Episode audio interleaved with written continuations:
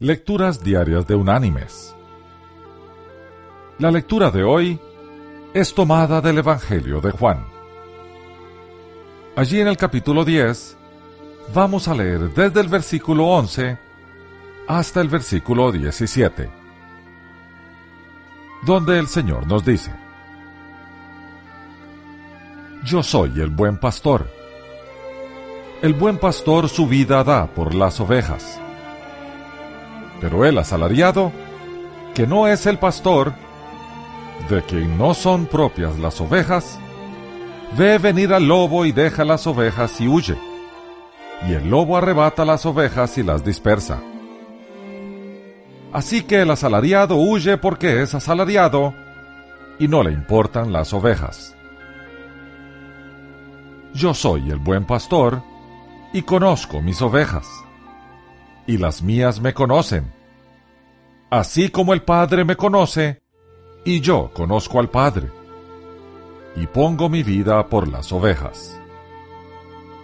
Tengo además otras ovejas que no son de este redil.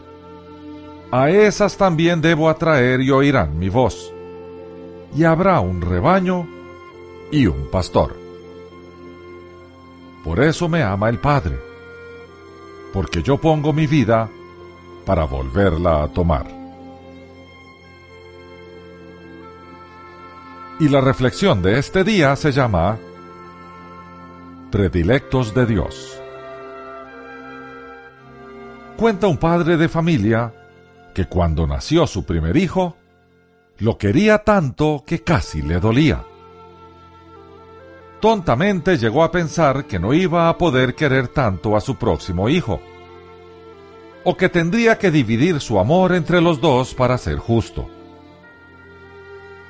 Pero cuando nació el segundo hijo, descubrió con alegría que lo amaba tan intensamente como al primero, aunque de una manera única.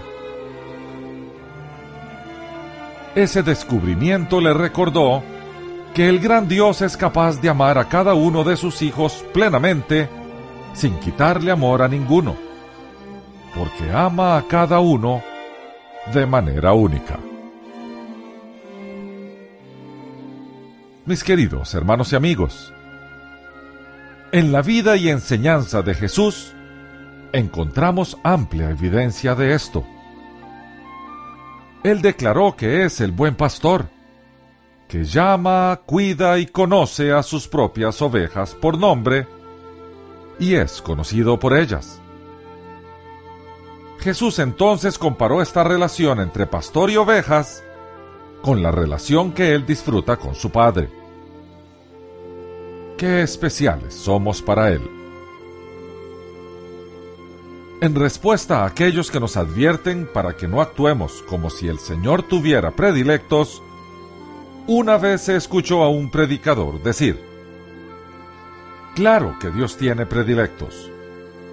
Todos somos sus predilectos. Como hijos suyos, podemos estar seguros de su atención y amor. ¡Qué privilegio! Estamos bajo la tierna vigilancia de nuestro Señor, del ser más poderoso del universo. Vivamos entonces de acuerdo a ese privilegio. Que Dios te bendiga